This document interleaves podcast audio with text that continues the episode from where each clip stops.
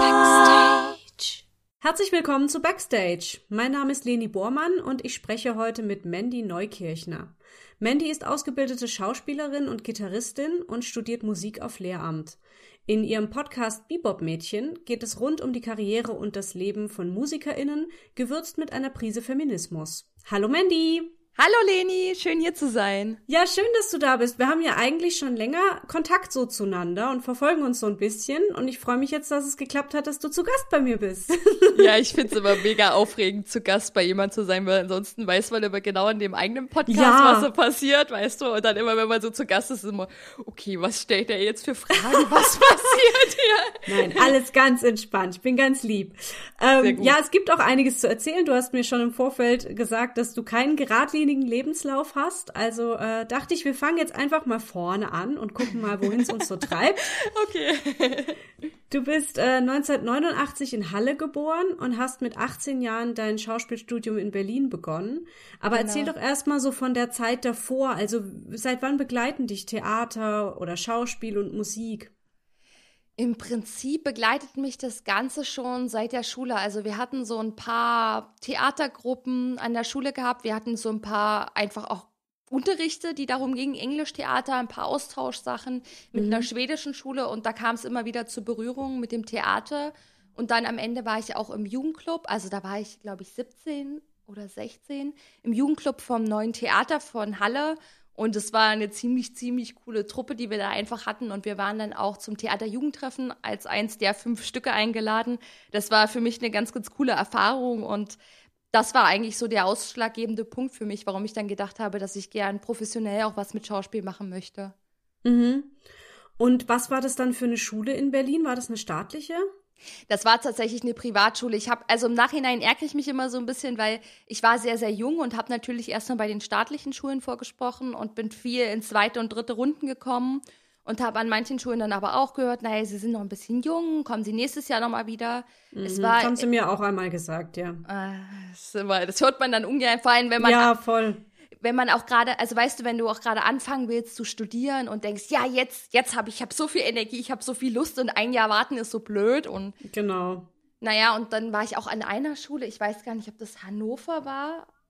Es war irgendeine im Norden auf jeden Fall von den Schulen und da hat der eine Dozent mir sogar gesagt, ja, wenn Sie nächstes Jahr wiederkommen, dann sagen Sie auf jeden Fall, dass Sie wieder zu mir wollen, dann kriegen Sie auf jeden Fall einen Platz. Also ich war sehr oft sehr, sehr knapp davor ich war auch oft so in der dritten Runde und dann irgendwie aufgrund von, es ist ja im Schauspiel manchmal Typ, ne, dann stellen sich die Klasse da, dann zusammen und dann bist du derjenige, der nicht so rein, also der vielleicht schon mal da ist als Typ und so. Und ich bin ganz oft so an so knappen Sachen im Prinzip gescheitert und habe dann den Fehler gemacht, die hatte dann, okay, dann bewerbe ich mich jetzt einfach mal an der Privatschule. Ich meine, ich komme aus Halle an der Saale, ich komme jetzt nicht aus einer, also ich komme jetzt nicht aus Berlin, wo man vielleicht schon darstellendes Spiel in der Schule hat und ich komme jetzt auch nicht aus einem Theaterhaushalt, wo meine Eltern genau wussten, was jetzt das Bessere gewesen wäre, sondern meine Eltern haben mich da, das war auch sehr schön, gerade meine Mama, die hat mich sehr, was es angeht, unterstützt. Von dem Rest von der Familie kam jetzt nicht immer so die Unterstützung, aber meine Mama war immer so, wenn sie das gerne machen möchte, Schauspiel, warum soll sie das nicht machen? Mhm. Und hat da auch sehr für mich gekämpft. Und ähm, ja, dann habe ich halt gedacht, so, ja, Privatschule kann ja jetzt nicht so schlecht sein und habe halt den Fehler gemacht, mich dann im nächsten Jahr nicht nochmal zu bewerben obwohl ich wahrscheinlich recht gute Chancen gehabt hätte, weil ich halt schon im ersten Jahr halt relativ weit gekommen bin, wo halt, also ich habe von einigen gehört, die kommen ja im ersten Jahr nicht mal mehr in zweite Runden oder sowas. Manche Schulen sind ja auch so, dass sie wollen, dass du irgendwie zäh bist und dass du dann im nächsten Jahr nochmal kommst und solche ja, Späßchen. Ja, komische Sache. Äh, Moment, aber bevor wir darüber sprechen, ganz kurz, ähm, Warum sagst du jetzt im Nachhinein, du wärst lieber auf eine staatliche gegangen? Liegt es an, an dem Ruf, den immer Private haben, dass die halt eh jeden nehmen, weil die ja das ja nur fürs Geld machen? Oder warum sagst du das so? Mm, also ich würde, ohne jetzt schlechte Werbung für Privatschulen zu machen, ähm, das ist eine Nicht-Werbung. Ich würde keinen empfehlen, an eine private Schule zu gehen. Ich würde immer einen empfehlen, an staatliche Schulen zu gehen, weil ich glaube, dass du danach viel bessere Chancen hast weil du hast dieses Intendantenvorsprechen, was man ja an privaten Schulen gar nicht hat. Du hast die, also bei uns gab es noch nicht mal ein ZAV-Vorsprechen. Das gab's bei mir und ich war auch auf einer privaten. Ja, siehst du, das gab es bei uns zum Beispiel nicht, das ZAV. Vielleicht hast du doch einfach eine blöde Schule erwischt. ja, Entschuldigung. Das kann, das kann ja. sein. Aber das, ja. da, das gab es nicht. Und ich habe auch öfter die Erfahrung gemacht, dass das nicht so cool kam. Also ich habe ja dann nochmal überlegt gehabt, Puppenspiel zu machen, nachdem ich dann mit meiner Schauspielausbildung fertig war und habe mich dann auch an der Ernst Busch beworben und oh Gott, in Stuttgart, glaube ich, ist die andere Schule. Es gibt nur zwei Schulen für Puppenspiel und eine ist in Stuttgart und die andere ist die Ernst Busch. Und ich bin in der Ernst Busch auch wieder bis in die dritte Runde gekommen und dann gab's, haben sie in der dritten Runde, ich, nee, ich glaube, das war die zweite, in der zweiten Runde haben sie dann gesagt, es gibt Leute, die sie nehmen, es gibt Leute, die sie nicht nehmen und es gibt ein paar Wackelkandidaten. Und ich war unter den vier Wackelkandidaten, die dann nochmal eine extra Runde hatten und mhm. da gab es dann noch mal einen Platz und dann habe ich den natürlich auch wieder passend zu meinem Lebenslauf nicht bekommen. Und dann haben sie mir auch gesagt, dass es, es tut ihnen total leid, weil sie finden, ich spiele total toll, aber die andere passt halt wirklich viel besser in die Klassenkonstellation. Und dann habe ich damals so eine dreimonatige Gasthörerschaft an der Ernst Busch angeboten gekriegt und habe dann drei Monate sozusagen dort die Kurse mitmachen dürfen. Mhm. Und mich dann tatsächlich dagegen entschieden, Puppenspiel zu machen. Und also lustigerweise in Stuttgart ging es mir ähnlich. Da bin ich auch bis in die, ich glaube, das war auch zwei oder drei Runden, weiß ich gar nicht mehr, auf jeden Fall bis in die letzte Runde gekommen. Und dann haben sie auch zwischen mir und einer anderen überlegt. Und die andere war das Jahr vorher schon mal da. Und dann haben sie gesagt, bei ihr haben sie sozusagen noch mehr gesehen, dass sie das unbedingt will. Und wenn ich aber nächstes Jahr vorsprechen würde, hätte ich sehr gute Chancen auf den Platz, weil ich halt jetzt schon eigentlich fast den Platz gekriegt hätte. Ne? Und dann habe ich mich auch wieder irgendwie im nächsten Jahr nicht drauf beworben. Und immer wieder, wenn ich mich beworben habe, deswegen sage ich das mit den staatlichen Schulen, haben ganz viele gesagt, oh, Sie waren ja mal drei Monate an der Ernst Busch. Aber es hat keiner gesagt, oh, Sie haben ja ein Schauspieldiplom an einer Privatschule. Das Ach, hat keinen Scheiße. interessiert. Aber ja. so diese Ernst Busch in meinem Lebenslauf, das war immer so, auch wenn es für Puppenspiel war, das war total egal, aber es war Ernst Busch. Wie seltsam, oder? Mhm. Also, das ist doch irgendwie. Ähm, ja. Ich wollte auch noch auf was anderes eingehen, was du vorhin meintest. Ähm, äh, also, oder eigentlich ist es das, was du auch gerade erzählt hast, dass ähm, du, du denkst, dass äh, man auf Schauspiel, also auf privaten Schauspielschulen nicht so die Chancen hat, danach irgendwie weiterzukommen.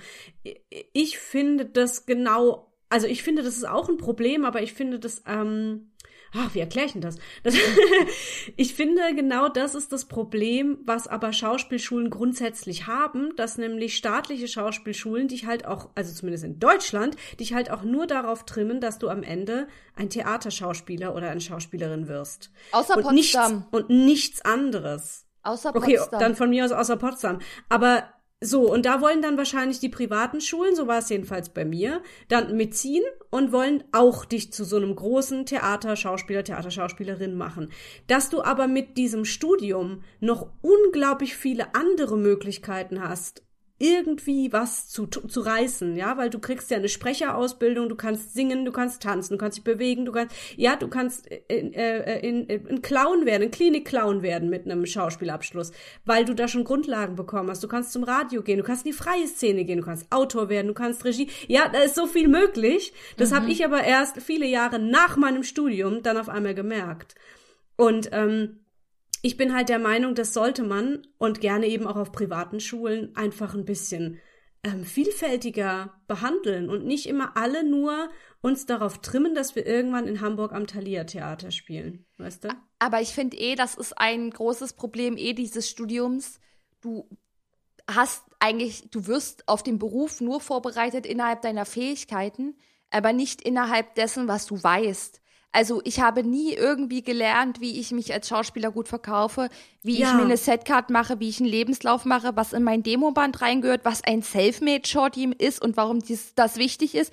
Was du jetzt auch gesagt hast, was ich für Möglichkeiten danach als Schauspielerin zum Beispiel habe, was ich für Anknüpfpunkte habe, was ja. zum Beispiel auch jetzt im Nachhinein viele zu mir gesagt haben.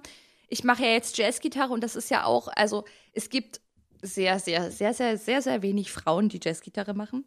Und ich bin ja zusätzlich auch noch Schauspielerin und ich muss jetzt mich mal endlich mal wieder drum kümmern, dass ich ein aktuelles Demoband kriege, weil das kennst du ja als Schauspieler, das ist immer so ein bisschen nervig. Du musst immer Fotos und Demoband und alles aktuell halten. Und ich habe gerade kein aktuelles Demoband, aber viele haben auch immer zu mir gesagt, es ist ein super Alleinstellungsmerkmal und es ist eine super Kombination, einfach Musik und vor allem Jazzgitarre, also elektrische Gitarre und Schauspiel. Weil da mhm. gibt, also ich, weiß ich nicht, ob ich noch überhaupt noch jemanden kenne, der eine Schauspielausbildung hat und der dazu noch professionell elektrische Gitarre spielt. So. Ja, kenne kenn ich jetzt gerade auch niemanden. Ich kenne einen Schauspieler, der kann richtig gut Schlagzeug spielen. Das fällt mir gerade ein. Aber sonst, äh, nee. Ja.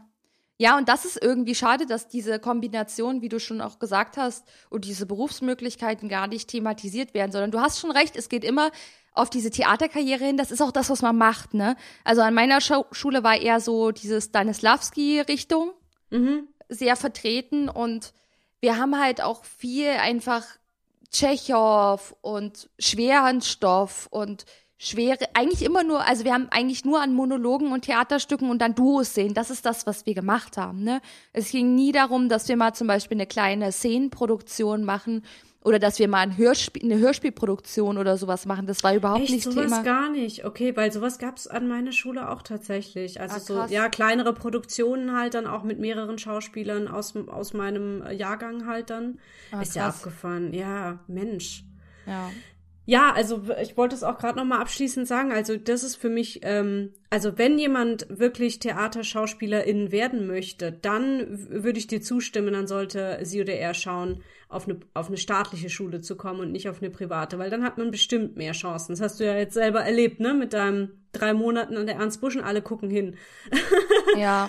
Ja, und dass du teilweise halt auch nicht eingeladen wirst, ne? Also das haben sie zu uns mhm. damals auch gesagt. Auf manche Sachen muss man sich gar nicht bewerben. Natürlich. Also ich meine, wie viele arbeitslose Schauspieler gibt es schon allein in Berlin beziehungsweise in ganz Deutschland? Und wenn man dann noch rechnet, dass die sich dann alle bei Produktionen bewerben, natürlich gucken die dann erstmal, wer von der staatlichen Schule kommt. Mhm. Ja. Ja. Okay, und dann bist du also äh, Richtung Puppenspiel, hast dann aber gesagt, du willst es doch nicht machen. Und was kam dann? also ich habe tatsächlich auch ein bisschen Puppenspiel gemacht. Ich habe mit so einer Stabpuppe, da waren wir auch vier Festivals unterwegs und ich habe auch bei so einer Zirkus, also das war so ein Zirkustheaterstück für Kinder mit Puppen, das habe ich auch relativ viel gemacht.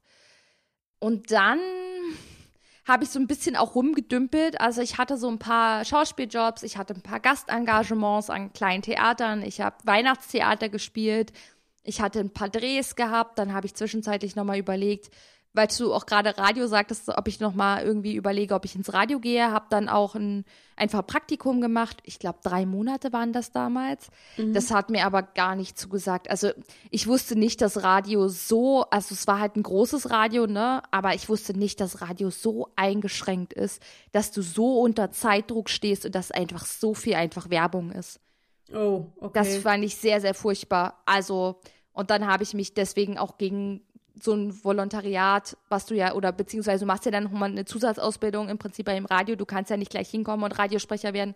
Und es hätte auch nochmal, glaube ich, anderthalb Jahre gedauert und da habe ich mich dann dagegen entschieden, weil ich einfach dieses Konzept nicht mochte. Ich hatte es irgendwie, ich dachte so radiofrei, man spricht über Themen, man spricht über aktuelle Themen. Ja, oder so Interviews oder sowas, ne? Ja. Ja, aber es hat alles immer so eine strikte auch Redaktionsform. Und du hast ja auch teilweise, also gerade so von den großen Morgenshows und sowas, die schreiben ihre Skripte nicht selber, die werden für die geschrieben. Ah, und du mhm. bist dann halt eine Marionette, ne? Und das, äh, du bist auch als Schauspieler bist du auch eine Marionette, ne? Davon mal ganz abgesehen. Ich finde das auch immer ja. Bisschen, also du wirst halt auch immer inszeniert und ich habe das als Frau, ich weiß nicht, ob du auch schon ähnliche Erfahrungen gemacht hast, aber ich habe eigentlich fast nur mit Regisseuren, also mit männlichen Regisseuren zusammengearbeitet, eigentlich fast nie mit, mit Frauen, sehr, sehr selten, wenn nur mal für Kurzfilmproduktion. Und ich habe schon mitgekriegt, auf welche Art und Weise die manchmal inszenieren. Und das fand ich manchmal schon. Kannst du das ein bisschen spezifizieren, weil ich weiß gerade nicht genau, worauf du hinaus willst. naja, also ich hatte zum Beispiel mal ein, also es ist jetzt vielleicht ein bisschen ein plakatives und blödes Beispiel, aber ich habe Hans im Glück gespielt in Lübeck in einem Kindertheater und ich war Hans für eine mhm. Weihnachtsproduktion und ich hatte einen männlichen Kollegen gehabt und es gibt diese Szene, wo er das Pferd tauscht gegen den Goldklumpen, wo er dann mhm. das Pferd hat. Und dann hat mein Regisseur gesagt, ach, es wäre doch ganz lustig. Du setzt dich, also ich hatte natürlich kein Pferd in dieser Produktion, das ist ja Kindertheater, ne? ich hatte so, ein, so einen Stock gehabt und habe mich dann auf diesen Stock gesetzt und dann meinte er, ist doch ganz lustig, wenn dir dein Kollege, also wenn du dich dann nach vorne lehnst auf den Stock und dann gibt dir dein Kollege einen Klaps auf den Po, weil das finden dann die Erwachsenen lustig, weil oh. die verstehen, du bist ja eine Frau und die Kinder finden es auch irgendwie lustig. Also das ist jetzt ein ganz plakatives und blödes Beispiel, ne? Aber daran, daran sieht man das und dann bist du natürlich erstmal so als Schauspieler so. Und ich habe auch versucht, dagegen zu, also ich habe gesagt, dass ich das, das, eigentlich nicht unbedingt möchte und dass mir das jetzt nicht so lieb ist. Und yeah. mein Regisseur war aber, hm, sagen wir mal, relativ dominant in seiner Art und Weise. Und dann habe ich mich halt irgendwann einfach untergeordnet. Und ich meine, das ist jetzt ein Beispiel, ich hätte, das war eine kleine Kindertheaterproduktion und ich war sehr jung, ne? Hätte ich, wäre ich jetzt in dem Stadium jetzt, hätte ich vielleicht gesagt, sorry, dann war ich die Produktion nicht weiter. Aber da ja, natürlich, aber wenn du, genau, wenn du jung bist und wenn du selber auch noch dir nicht so ganz sicher bist in dem, was du tust und auf das hörst, was Dozenten und Dozentinnen dir sagen, ähm, dann, dann, ja, dann machst du das halt, weil du irgendwie ja glaubst, das wird schon das Richtige sein. Das war bei mir auch viel das Problem im Schauspielstudium. Also so im Nachhinein würde ich denken, boah, was für, für ein Scheiß ich damals gemacht habe. Mhm. ja, ja. Und was man auch so mitmacht und so. Und ich meine, das sind jetzt so kleine ja. Beispiele. Und manchmal geht es halt auch um Rollen, ne? Also manchmal ist halt auch die Frage, inwieweit ordnet man sich bei einer Produktion unter, damit man vielleicht eine Rolle behält. Richtig, und, genau. Ja, ja. Halt du, musst ja funktionieren. Du bist ja nur der Schauspieler. Du musst es äh, abliefern. Ja, und du genau. willst ja auch nicht dein Image kaputt machen. Ne? Also du willst ja jetzt auch nicht, dass der Regisseur dann sagt, also die, die ja. lehnt sich da ganz oft auf. Und vor allem, wir zeigen ja auch im Theater wie im Film ganz oft diese alten Rollenbilder diese Rollenbilder von der süßen, kleinen, netten Frau, die vielleicht vom Typen betätschelt, die wird jetzt mal ganz, also es ist jetzt ganz blöd und plakativ gesagt, ne? Aber diese, diese Rollenbilder mit dem großen Ausschnitt, den attraktiven, schlanken Frauen, mit den gut geformten Pos und den gut geformten Brüsten, werden ja gezeigt und diese Darstellung als Sexobjekte ist ja immer noch da, auch wenn da mittlerweile auch Sachen dagegen gehen. Das, das stimmt, es ja. gibt einen Trend, der dagegen geht, aber es gibt immer noch genügend Sachen, wo Klischees und Rollen genauso inszeniert werden, wie sie gerne gesehen werden. Halt auch im Theater, ne? Also ja, ja. darum geht es jetzt auch, genau, ja. Ja, ähm. Genau, und dann, weil du gefragt hast, was ich so gemacht habe, ne, dann bin ich so ein bisschen rumgedümpelt und habe halt so ein bisschen was nochmal probiert und dann auch, wie gesagt, ein paar Gastengagements gehabt und es war aber sehr ätzend, weil ich bin auch super viel einfach zu Castings gerannt. Ich hatte eine Werbeagentur und eine Schauspielagentur, habe damals auch in Berlin gewohnt und war echt bei super vielen auch Werbecastings für Werthers Bonbons, für McDonald's, für Subway. Und ich wusste damals, damals war ich noch nicht so klug. Ich hatte eine, für damals, für, für Werbung und sowas, hatte eine super Figur. Ich war halt super schlank, ne? ich und hatte lange Haare und hatte eigentlich so eine super, also ich hätte so einen super, super Werbetyp war ich. So. Aber ich konnte mich nicht verkaufen. Ich konnte mich einfach überhaupt nicht verkaufen. Ich bin oft zu diesen Castings gegangen. Ich hatte mich nicht zurecht gemacht. Ich hatte keine, also ich hatte einfach, ich hatte schon, ich bin jetzt nicht hingegangen wie ein Penner, ne, aber ich war jetzt nicht, wenn ich mir so die anderen angeguckt habe, die waren immer super vorbereitet, super die Haare gestylt, geschminkt und sowas. Und es war mir immer so ein bisschen egal, weil ich damals auch noch sehr idealistisch war. Ich war immer so, Schauspiel, ich möchte genommen werden, weil ich gut bin, weil meine Qualität gut ist. So. Das ja, war immer. Wie es eigentlich auch sein sollte. Das, aber das war, weißt du, mein Bild, aber das ist nicht, wie es funktioniert. Und das habe ich ja. damals nicht begreifen wollen. Ja. Und ich habe damals auch ein Stück gemacht in Bremen. Und da hatten wir auch ein Gespräch mit der ZAV und da hat die eine auch, also die eine ich weiß nicht, ob die Chefin oder. Können wir mal ganz kurz äh, erklären, was die ZAV ist? Ich bin mir nämlich nicht sicher, ob ich das hier schon mal erwähnt habe. Die zentrale Arbeitsvermittlung für Künstler. Das Arbeitsamt für die Schauspieler. Genau, wir haben das nämlich vorhin schon mal erwähnt und ich habe es nicht erklärt, genau. Und äh, dat, also tatsächlich, das ist wie so eine Art Kartei, in die man reinkommen kann. Ähm, und dann kann man über die ZAV eben auch an Jobs kommen. Es hat für mich nie funktioniert, auch wenn ich reingerutscht bin direkt, aber vielleicht für andere. So, weiter geht's. genau, und die Frau, also die, ich weiß gar nicht mehr, Frau Knutzen hieß die, glaube ich, von der ZAV, die war damals auch da und hat so zu mir gesagt, sie wären so ein super Typ für Soaps.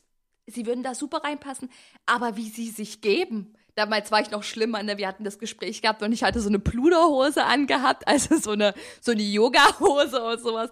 Und die hat gesagt, also so kriegen sie nie Job. So. Boah, das ist ja furchtbar, was geht?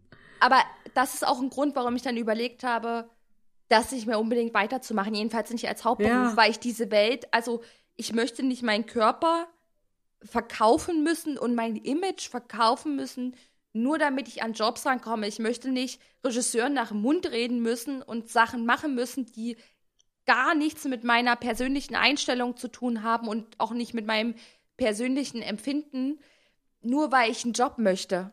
Und ja das war dann auch ein Grund, warum ich überlegt habe, vielleicht noch mal irgendwas anderes zu machen. Tatsächlich. Ja, voll gut auf den Punkt gebracht. Also das ist letztlich auch der Grund, warum ich in der freien Szene gelandet bin. Weil ja. ich, genau das, so ging es mir halt auch, ja. Sehr ja. abgefahren. ja, und wie ging es dann bei dir weiter? Das ist alles sehr spannend. Danke. Was ist dann passiert?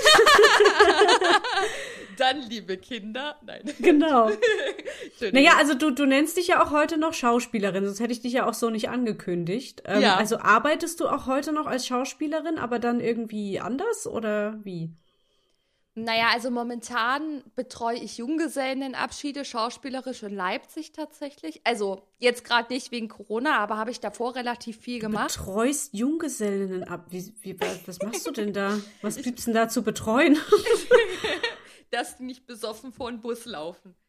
Aha. Nein, nein, nein das mache ich nicht. Also es ist, eine, es ist eine Tour in Leipzig und die, also beziehungsweise die Tour gibt es deutschlandweit und mein Chef hat sich da ein Konzept überlegt und eine Story und die können die Tour buchen. Also wenn du. Ach so. Okay, ja, okay. Ja, ich hatte gerade ein ganz falsches Bild im Kopf. Okay, ja. Und dann bin ich sozusagen der Guide und mache mit mhm. denen was, was Lustiges und gehe auch in eine bestimmte Rolle rein. Ah, cool, okay. Das habe ich noch nie gehört tatsächlich, so ein Angebot, aber klingt lustig, ja. Ich, ma ich mache das tatsächlich auch nur für Frauen. Also es gibt auch welche für Männer, Junge seinen Abschied, aber mein Chef hat auch gesagt, gerade wegen diesen sexuellen Sachen hat er gesagt, so, wenn die vielleicht auch noch angetrunken sind, will er das eigentlich nicht, dass eine Frau mit denen die Tour macht. Ja. Ja. ich, würde ich mich auch nicht wohl mitfühlen, ja. Hm. Genau, dann mache ich halt noch so habe ich, als Corona das noch zugelassen hat, noch ein paar ja. Kur Kurzfilme und sowas habe ich halt auch noch gemacht. Dann habe ich ein bisschen Impro-Theater gemacht. Ich hatte in Leipzig noch mal eine kleine Produktion, eine Sommertheaterproduktion, die habe ich gemacht. Je nachdem, was halt auch parallel zum Studium einfach so funktioniert, weil eine große Produktion kann ich jetzt auch nicht annehmen. Mhm. Ich würde halt gerne ein bisschen mehr drehen, aber dafür brauche ich halt dieses blöde Demomaterial, ne? Mhm. Und ich nehme halt auch meine die Sachen, die ich beim Schauspiel gelernt habe, für Instagram. Ich bin auch auf Instagram relativ aktiv und drehe da auch Reels und drehe zum Beispiel auch feministische Reels oder auch Reels, in denen ich einfach Problematiken zeige. Und da nutze ich natürlich auch das, was ich vom Schauspiel gelernt habe. Ja. Aber du hast also deinem, deinem Schauspielberuf jetzt nicht äh, den Rücken gekehrt, sondern machst es schon gerne noch weiter, nur halt eben, ja, auf deine Weise und mit deinen Grenzen und so, ne? Genau, ich merke auch immer, also ich, eine Zeit lang war ich so, okay, ich will eigentlich jetzt gerade nichts mehr mit Schauspiel zu tun haben. Und ich merke aber immer wieder, wenn ich mit Schauspiel in Berührung komme, dass es, es ist so wie so eine alte Liebe. so, es, es flammt immer wieder so ein bisschen auf. Ich habe jetzt auch Sprechen als Unterricht nochmal an der Hochschule für Musik und Theater. Und wir machen auch Monologe, weil ich muss am, am Ende auch eine Prüfung machen. Und ich mache gerade Fräulein Julie. Und bei diesem Monolog habe ich schon wieder mitgekriegt, es macht mir einfach so unendlich viel Spaß, den Monolog zu arbeiten, weil da merke ich einfach, dass mir das unheimlich fehlt. Ja, schön, aber also, dass, dass das noch funktioniert, ne? Nach all dem Negativen, was wir jetzt gerade angesprochen haben, dass das trotzdem noch da ist. Das ist schön. Ja, ja. Wie ging es denn dann Richtung Musik? Weil heute studierst du ja Musik und du bist Gitarristin. Äh, wie kam es denn dazu dann? Also ich habe, als ich an der Schauspielschule war, im e-, ersten oder im zweiten Jahr hatte ich eine ganz große Krise, weil da ging das schon los mit diesem Konkurrenzkampf und dann waren Lästereien und so an der Schule schon. Mhm. Und ich mhm. konnte damit nicht umgehen. Ich war, also ich bin ein sehr sozialer, ein sehr sensibler und sehr, sehr ehrlicher Mensch und ich habe das nicht verstanden. Also ich war einfach super jung und ich kannte dieses System nicht. Ich kam so aus der heilen Welt und plötzlich kamen so böse Leute, sage ich mal, die so gemobbt haben, die gelästert haben. Du hattest plötzlich diesen Konkurrenzkampf und ich kam damit einfach nicht klar.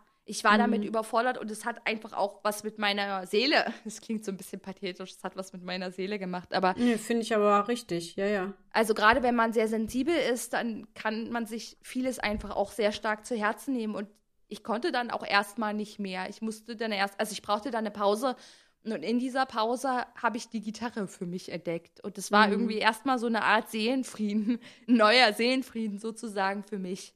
Mhm. Und da ging das sozusagen schon los, dass ich angefangen habe mit Gitarre und viel mehr Zeit auch in Gitarre zu investieren. Und ich habe dann immer mehr mitgekriegt, dass mir Gitarre unheimlich viel Spaß macht und dass das auch neben dem Schauspiel eine ziemlich große Leidenschaft ist. Und dann habe ich, das klingt jetzt auch ein bisschen, das klingt ein bisschen doof, aber ich habe dann einfach bei studienwahl.de einfach mal Gitarre eingegeben und einfach mal geguckt, was man damit studieren kann. was kann man damit machen? Ja, klar. das klingt total blöd, aber ich habe dann einfach so ein bisschen gesucht und ich habe dann in Halle, gab es ein Instrumentalpädagogikstudium und ich wollte halt ehrlich gesagt lieber noch, das klingt jetzt auch ein bisschen doof, aber ein festes Standbein haben.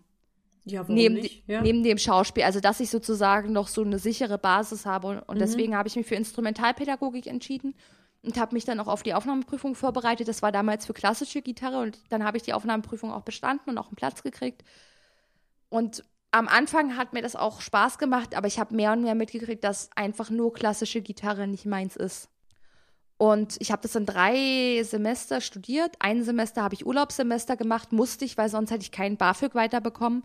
Und dann habe ich sozusagen Lehramt auf Jazzgitarre jetzt in Leipzig angefangen zu studieren. Und wie ist das? es macht auf jeden Fall sehr, sehr Spaß. Es ist sehr intensiv, weil, also man studiert ja an der Hochschule für Musik und Theater und an der Universität Leipzig. Und also man wird schon ziemlich zugeballert einfach an der Hochschule für Musik und Theater. Also man hat super, super viele Kurse und es kommt den meisten immer so vor, als würde man Musik und Lehramt studieren. Aber äh, äh, jetzt habe ich gerade den Bogen nicht gekriegt. also es kommt einem nicht vor, als würde man Musik auf Lehramt studieren, sondern Musik und ah, Lehramt. Ah, und Lehramt, okay, ja, verstehe. Mhm. Als hätte man sozusagen zwei Studiengänge, die man gleichzeitig studieren würde, weil es wirklich einfach super intensiv ist. Das ist ja auch total toll, ne? Mhm. Weil man lernt unheimlich viel, man kriegt wahnsinnig viel Input und es ist schon allein cool, dass man halt einfach an der Musikhochschule mitstudiert. Mhm. Und hast du da jetzt ein bestimmtes Ziel? Also willst du dann auch wirklich da in dem Bereich irgendwann arbeiten oder machst du jetzt einfach mal das Studium und schaust dann, wie es weitergeht?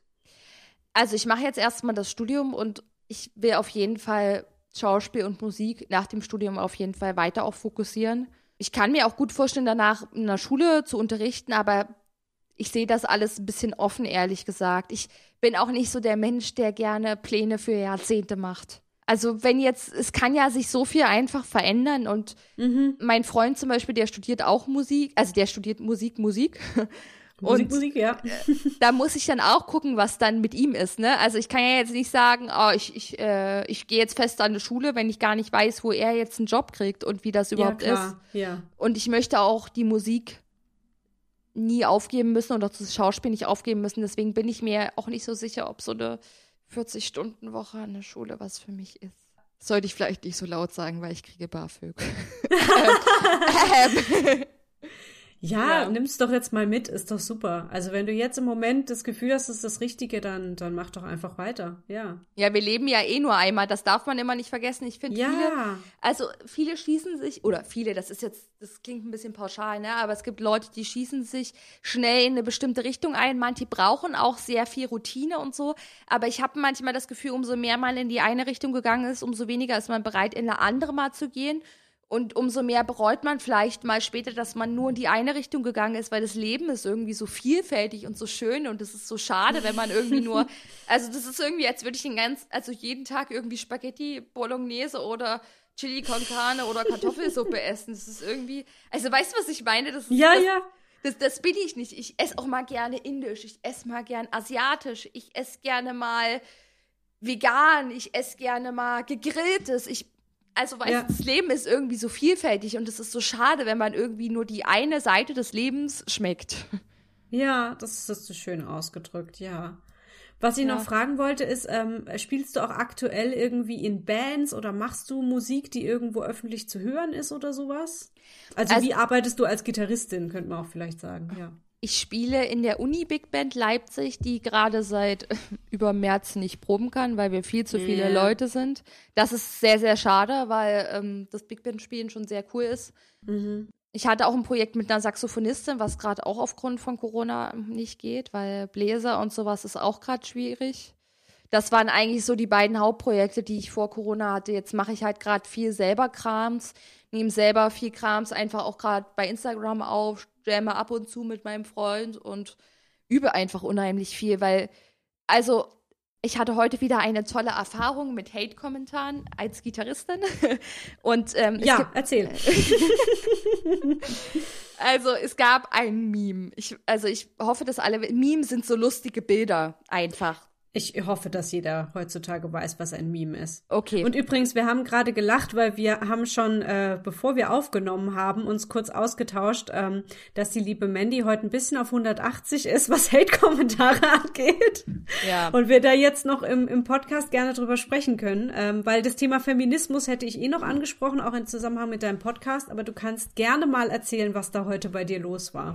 Also es gab einen Post von das, der hieß, ich äh, sage es nochmal, damit ich es korrekt sage, ich habe gerade nochmal nachgeguckt, Sixth String School, die, der postet so Memes und der, die Überschrift war sozusagen, ähm, warum ich meine Freundin nicht mit meiner Fender Custom Shop äh, Amp lasse. So. Mhm. Ähm, und da gab es dann die Antwort, so es war so ein Kreis und die Hälfte war, ich habe keine Freundin und der zweite war, ich habe keinen ähm, so einen Verstärker. So. Mhm. Und dann habe ich drunter gepostet, und was ist, wenn ich ein Mädchen bin und einen Jungen als Freund habe? Ähm, und dann gingen die Hate-Kommentare los. Das erste, das, das, das, ich dachte, ich kippe vom Stuhl. Der schrieb dann so: Ja, vielleicht wirst du einfach lesbisch. So. Oh, wie schlagfertig. Ja. Ah. Und dann, äh, ich, ich bin ja, also ich versuche ja immer gut zu argumentieren, ne? Hab dann versucht, gute Argumente zu liefern und es ging halt ein wahnsinniger Hate los. Natürlich, es kamen dann noch mehr Männer dazu, die sich so gegen mich gestellt haben, wo ich dann auch dachte, ja, das ist so typisch, vereinigt euch gegen mich, vereinigt euch gegen die eine Frau an der Gitarre, wo es eh nicht so viele gibt, so. Ähm, und es waren halt wahnsinnig viele von den Kommentaren, bis dann auch irgendjemand schrieb so, ach, das ist doch nur ein Meme, was regst du dich denn so auf? Wo ich gesagt habe, na ja, aber auch ein Meme ist ein Abbild von einer Art von Realität und kann auch als Rollenmodell dienen. Also Natürlich. wenn immer nur Memes Ja. ge gezeigt werden, wo immer nur von dem von der Freundin gesprochen wird, die sich beschwert, wenn der Typ eine neue Gitarre kaufen wird, die sich beschwert, wenn der Typ zu viele Gitarren hat, die sich beschwert, wenn der Typ ständig nur über Gitarren nachdenkt. Wie ist denn dann das Bild? Und wenn auch Ja. nur Memes gepostet werden, wo immer nur die Männer die Gitarre spielen, was ist denn das für ein Rollenbild? Also Memes hin und her, ob's Witze sind, ja. Das, also da fingen dann auch Leute an zu sagen, ja, aber es sind doch nur Jokes so, wo ich denke, na ja, aber und das, das Beste war, was ich mir dann auch immer gedacht habe, Leute, werdet mal diskriminiert. Seid mal in der Position, die Minderheit zu sein und fühlt mal, wie sich das anfühlt. Dann würdet ihr euch auch wehren. Und der, ein Kommentar war auch noch schön, der hat dann sowas geschrieben wie, versucht doch keine Schweine zu erziehen. Und dann habe ich sowas geschrieben wie, natürlich, und deswegen lasse ich mich lieber schlecht behandeln oder deswegen akzeptiere ich lieber ausgeschlossen zu werden, genau. Ja, ist halt schwierig. Also über, über Social Media zu diskutieren ist ja grundsätzlich schon mal schwierig, weil man ja limitiert ist äh, auf ein paar Zeichen und ein paar Emojis und man spricht da mit Leuten, die man nicht persönlich kennt. Ja. Ähm, und dann eben auch noch mit aufgeladenen Hähnen, ja. Ich würde die sowieso halt nicht mit sich diskutieren lassen. Also das ist meistens halt eh verschossenes Pulver. Aber Ja. ich verstehe auch, dass du das halt nicht stehen lassen kannst, ja. Und dass du das natürlich auch irgendwie ähm, vertreten willst, was du da sagst und denkst, finde ich halt auch gut, ja. Ja, nett war dann auch dieser String School Dingster Typ. Der hat mir dann persönlich geschrieben, dass die ihm das total leid tut. Mhm. Und mit dem habe ich dann auch noch mal ein bisschen geschrieben. Und der, also der hat, glaube ich, auch 21.000 Follower. Also der ist jetzt auch nicht so klein. Und deswegen fand ich krass, dass der dann noch mal mir persönlich geschrieben hat und sich noch mal persönlich bei mir entschuldigt hat dafür. Also es wäre natürlich ein bisschen cooler gewesen, hätte das direkt da drunter gepostet, aber hat er bestimmt Angst gehabt, weil natürlich diesem Meme-Dings da viele Männer folgen und wenn die dann sehen, dass der für mich Partei ergreift, werden die dem entfolgen. Genau, also ich bin auch gar nicht so happy damit, dass er dir jetzt irgendwie persönlich schreibt. Er hätte ruhig auch einfach das Meme mal löschen können, ne? Aber ja. das ist halt einfach schade, weil es wirklich, also es gibt einfach wahnsinnig wenig Frauen in der Musik und wahnsinnig wenige Frauen am Instrument. Ich habe auch heute wieder gelesen, Rock am Ring hat jetzt für 2022 schon ein paar Acts bestätigt. Und laut aktueller Aussage sind es 107 Musiker und zwei Musikerinnen aktuell. Ah, ja. ja, ja. Und in den gesamten Jazz-Big Bands deutschlandweit spielen zwei Frauen. Coole Quote, ne? Wahnsinn, ja. Also, Ja.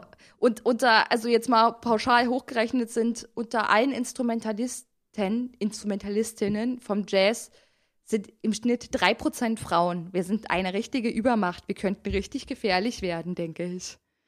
Also, und das, äh, also so deswegen so Hate-Kommentare finde ich dann absolut furchtbar und man ist vor allem so, man ist in dem Moment total hilflos. Weil du mhm. kannst noch so gut argumentieren. Sie gehen gar nicht nee, das meine ich ja, das meine ich ja. Das ist ja dann einfach nur, da kannst du auch mit der Wand diskutieren, ja. Mhm. Ja. Ja. Du hast es heute auch in einem, war das heute? Also, du hast es auch in einem anderen Post äh, noch ausgedrückt, dass du nicht als Musikerin wahrgenommen wirst, sondern als Frau, die Gitarre spielt. Ja. ne? ja. Was natürlich auch direkt eine Abwertung ist. Also, äh, du, dass du das quasi nicht professionell kannst oder du, du bist es nicht, sondern du bist erstmal vor allem eine Frau und die hat eine Klampfe in der Hand. Ja. Ja. Also das ist ja genau das Problem. Dadurch kommen ja solche Quoten. Es das heißt ja dann irgendwie immer gerne mal, ja, aber es gibt halt einfach nicht so viele Frauen, die Gitarre spielen. Doch, doch, die gibt's schon. Das Problem ist, dass die keiner sieht und dass, ja, wie du sagst, es dann lieber Memes gibt, wo die Frau wieder dargestellt wird als die Freundin, die genervt ist. Also, ja, es ist ein Problem. Ja, und es fehlt vor allem auch an Vorbildern. Und das Schlimme ist auch, wenn auch in die, also jetzt von der Jazzrock-Pop-Abteilung zum Beispiel, wenn da jetzt Leute auch mal in die Schulen gehen, um zum Beispiel mal zu spielen, um die Leute zu animieren, sich fürs Jazzstudium zu bewerben, wer spielt denn da? Männer. Und dann, mhm. und wer singt manchmal? Eine Frau. Wer spielt manchmal Klavier? Eine Frau. Und was machen die Mädchen? Spielen die E-Gitarre? Ich glaube nicht. Also, das ist genau das Problem. Es fehlt halt extrem an Vorbildern und es wird halt immer wieder projiziert in bestimmte Instrumente wo da welches Geschlecht hingehört und wo welches Geschlecht vielleicht auch nicht hingehört. Mhm. Und das ist echt äh, furchtbar. Also auch diese Diskriminierung, ich erlebe das ja, seitdem ich angefangen habe, Musik zu machen, erlebe ich einfach in dieser Form eine Diskriminierung. Es klingt, ich finde das Wort immer so ein bisschen hart, aber es ist im Prinzip genau ja, das. Aber es ist so, ja. Und das ja. Schlimme ist, als ich angefangen habe, ich war ja auch noch relativ jung, ich dachte immer, es liegt an mir. Damals war das auch noch nicht so ein Thema, dass also dass diese Gender-Debatte groß war und dass immer mehr auch Mädchen animiert worden sind, männliche, in Anführungszeichen, Berufe zu ergreifen. Ich habe immer gedacht, das liegt an mir. Habe ich irgendwie, bin ich so flirty oder gebe ich mich irgendwie so, dass die mich immer nur als Mädchen und als Sexobjekt und sowas sehen. Also das ist, und das Lustige ist, ich habe, also lustig, naja, lustig ist eigentlich nicht, aber ich habe darüber mal auch ein Essay geschrieben und dafür auch Musikerinnen interviewt.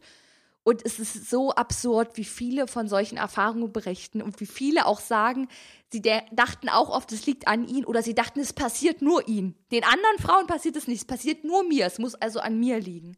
Mhm. Mittlerweile bilden sich ja zum Glück Communities, das ist total wichtig, damit wir darüber sprechen, dass das halt nicht nur mir passiert, sondern dass es auch noch anderen Leuten passiert. Aber es ist halt immer noch nicht genügend da. Also die Communities sind so klein und es gibt immer, also da, es liegt halt einfach an den Vorbildern, ne? aber es gibt so wenig Frauen einfach an der E-Gitarre. Ich kenne eine andere Jazz-Gitarristin. Nee, zwei. zwei. Und weißt du, wie viele Männer ich dagegen kenne, die E-Gitarre spielen? Die kann ich gar nicht mehr zählen. Da kenne ich bestimmt mittlerweile 200, 300, 400? Ich weiß es nicht. Ich habe aufgehört zu zählen. Aber Gibt's irgendwie eine Art von, von Hoffnungsschimmer für dich in, in diesem Wust? Also gibt's was, was dich dann trotzdem vorantreibt und sagt, ja, aber ich, hier sehe ich, passiert irgendwie was oder, oder, oder du kannst irgendwas zu beitragen?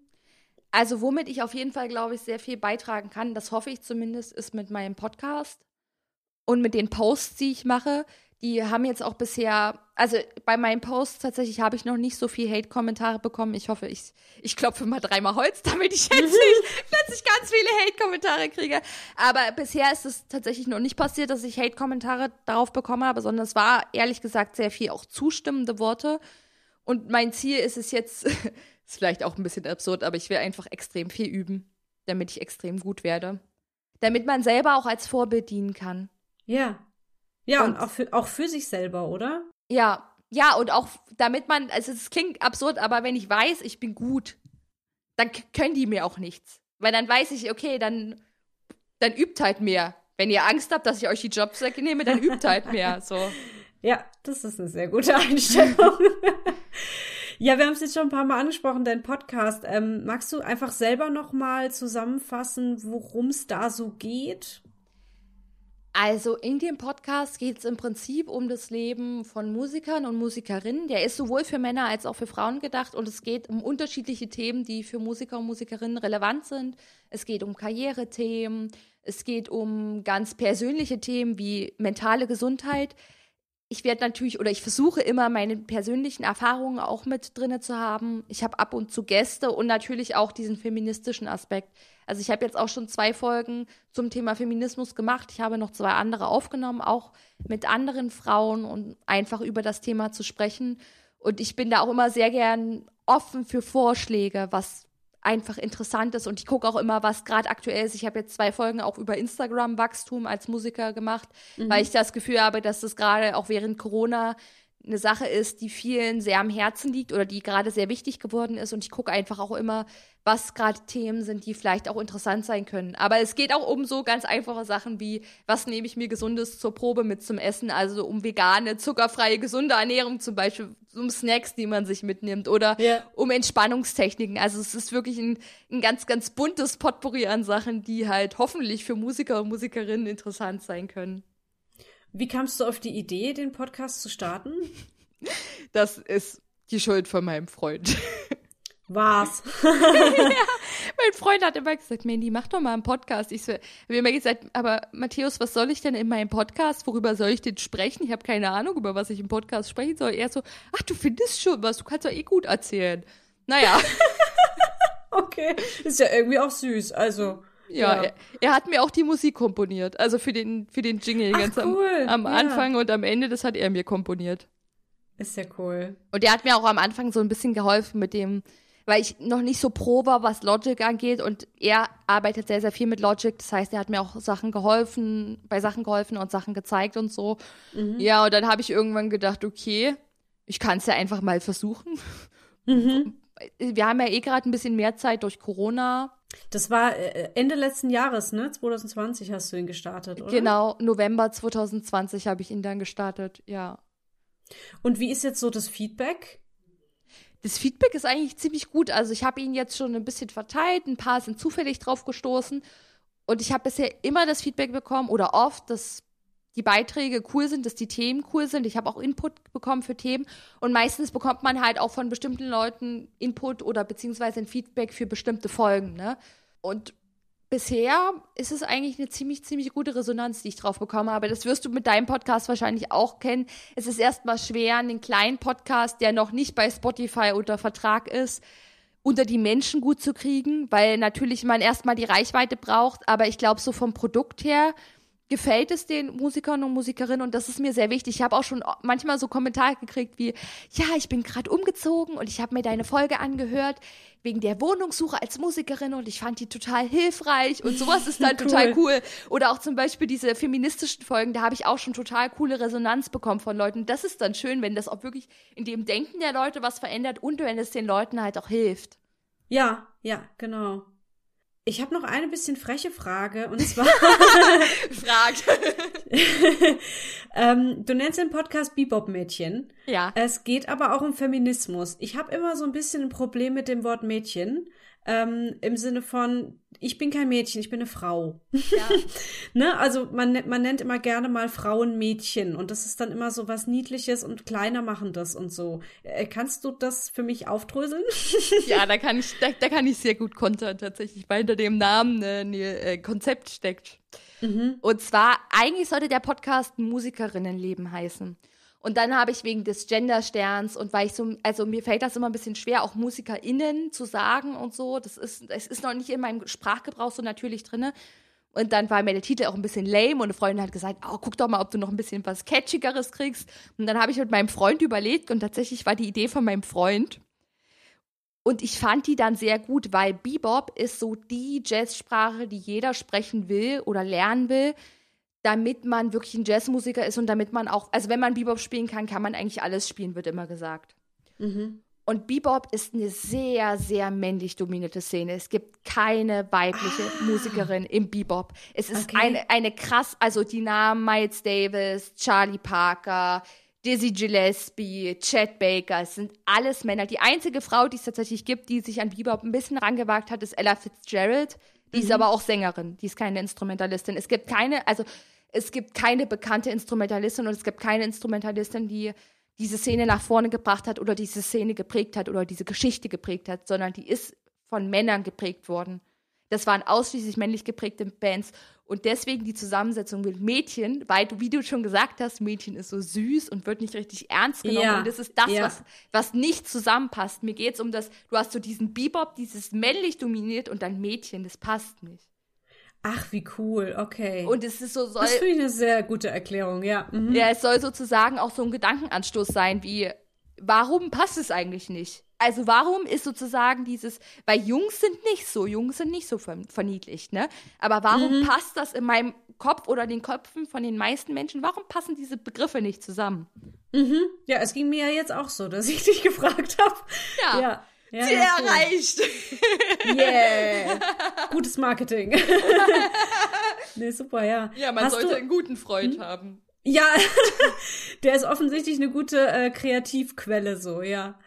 Ähm, hast du denn irgendwie eine Art Ziel mit deinem Podcast oder lässt du den jetzt einfach mal laufen, schaust du, wohin es dich treibt? Also willst du damit zum Beispiel auch irgendwann mal Geld verdienen oder ist das gar nicht so?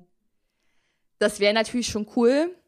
Also wichtiger ist mir noch dieser feministische Aspekt. Ich möchte einfach, dass sich was in den Rollenvorstellungen ändert und dass es immer mehr Mädchen gibt, die Instrumente spielen und auch immer mehr Mädchen gibt, die sich für Jazz entscheiden. Und Frauen und Frauen. Frauen und Mädchen. Und dass es auch einfach eine Wahrnehmung von den Frauen und Mädchen in der Musik gibt. Und wenn ja. ich das erreichen kann und wenn ich auch das Denken erreichen kann, wenn ich auch bei solchen Leuten, die mir heute so Hate-Kommentare geschrieben haben, wenn ich bei solchen Leuten irgendwann erreichen kann, dass sie das hören und vielleicht denken so, vielleicht hat sie ja doch recht. So.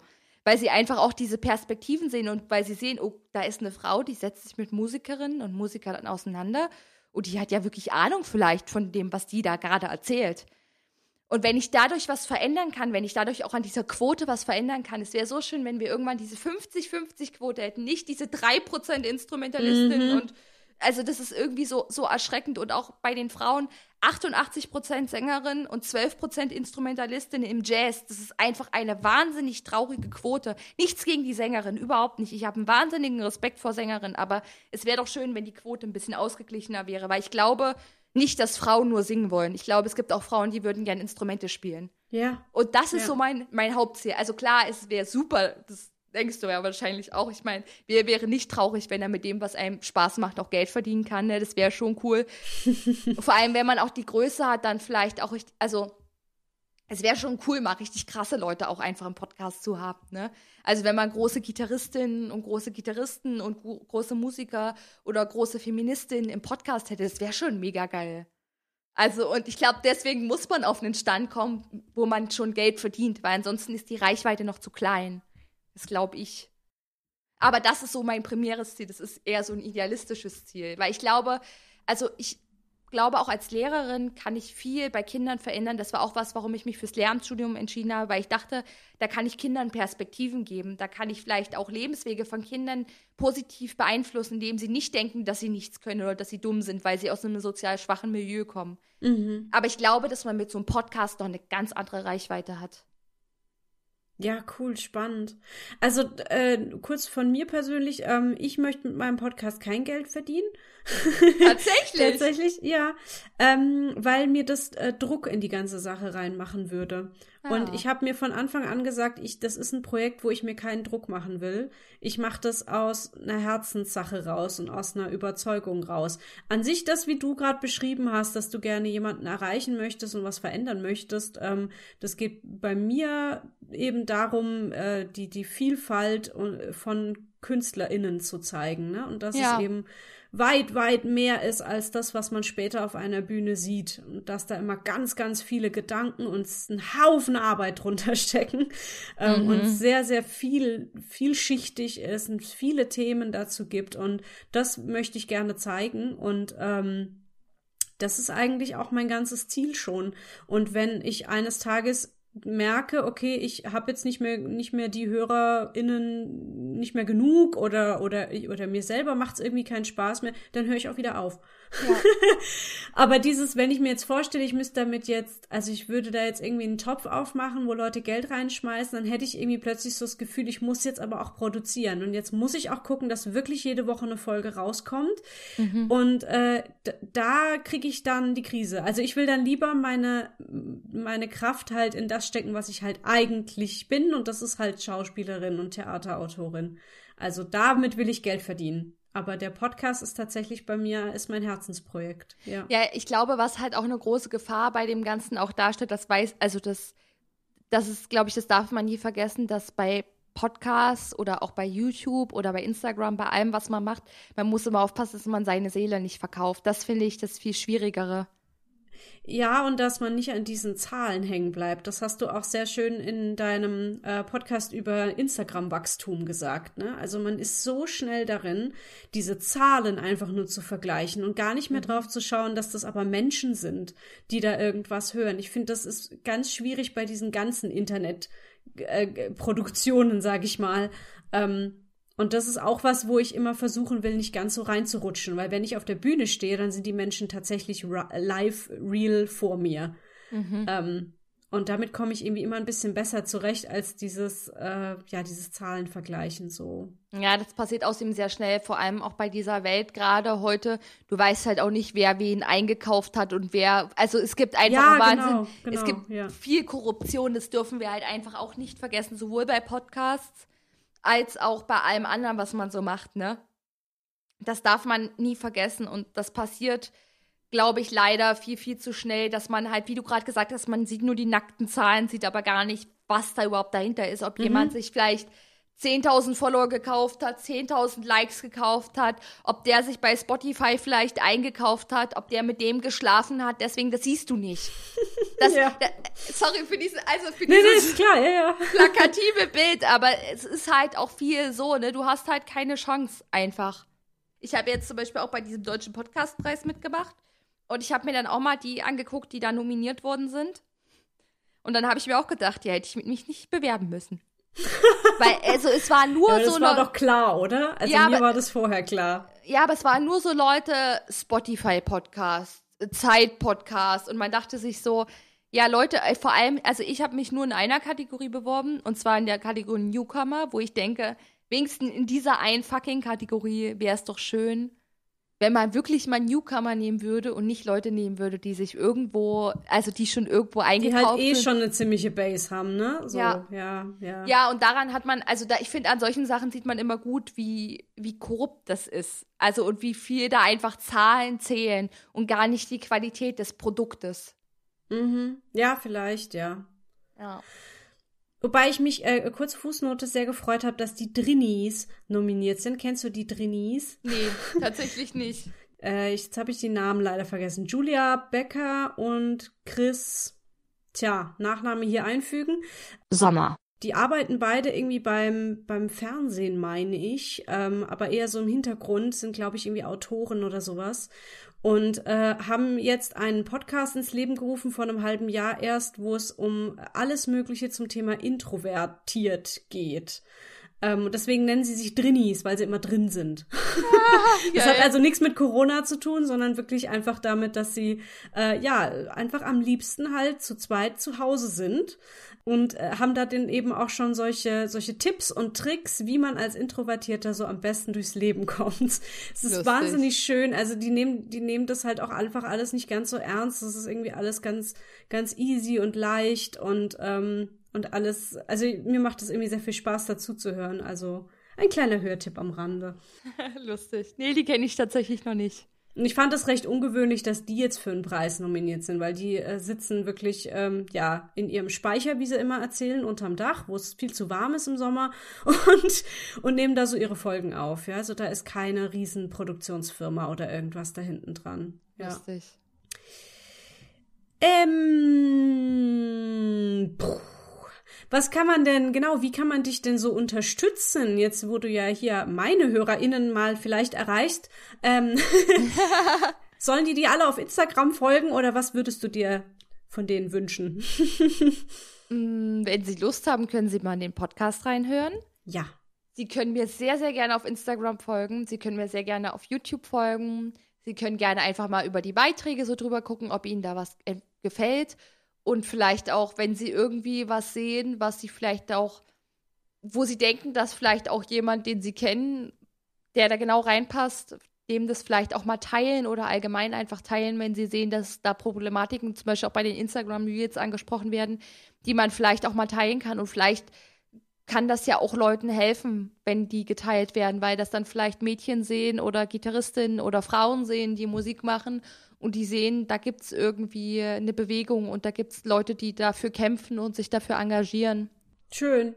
Ja. Dann setze ich doch mal alle deine Links in die Show Notes von dieser Folge und dann kann man da dich direkt mal weiterklicken. Sehr gerne, sehr, sehr gerne. Ich wäre jetzt langsam am Ende. Habe ich noch irgendwas super Wichtiges vergessen? Musst du noch was loswerden? Ja, bitte, ich hätte gerne besseres Wetter in Leipzig. okay, bitte einmal besseres Wetter nach Leipzig schicken. das war's. Mehr habe ich Okay. nicht zu sagen. Jetzt habe ich ja eigentlich noch mal eine letzte Frage, aber vielleicht hast du die gerade eben schon beantwortet, nämlich was wünschst du dir? Besseres Wetter in Leipzig. Ich hätte gerne, ne, ich hätte gerne ein neues Strat und eine ES 339. Falls jemand zu wenig Geld hat, ich kann meine Adresse gerne geben. Super. Ja, gut.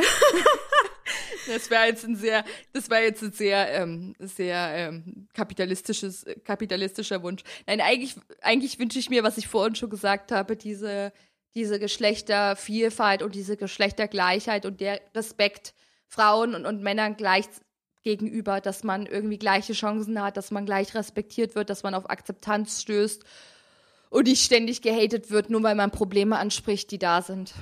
Ja, schön, bin ich auch dafür. Vielen herzlichen Dank, Mandy, für das schöne Gespräch. Ich fand es super spannend, ähm, voll intensiv. Äh, ja, wir haben jetzt sehr, sehr viele Themen angesprochen und ähm, fand das alles ziemlich cool. Und deswegen hoffe ich, dass die Menschen, die das jetzt hier gehört haben, äh, dich weiter verfolgen wollen und wie gesagt mal in die Show Notes schauen. Dankeschön. Achso, wolltest du auch noch was sagen, bevor ich mein Outro verlese? Tschüss. Tschüss darfst du nachher noch rufen. Achso. Das war jetzt nur mein, das war jetzt nur mein persönliches dir Tschüss sagen. Ja, dann mache ich mal, mache ich jetzt mein Outro noch hinten dran.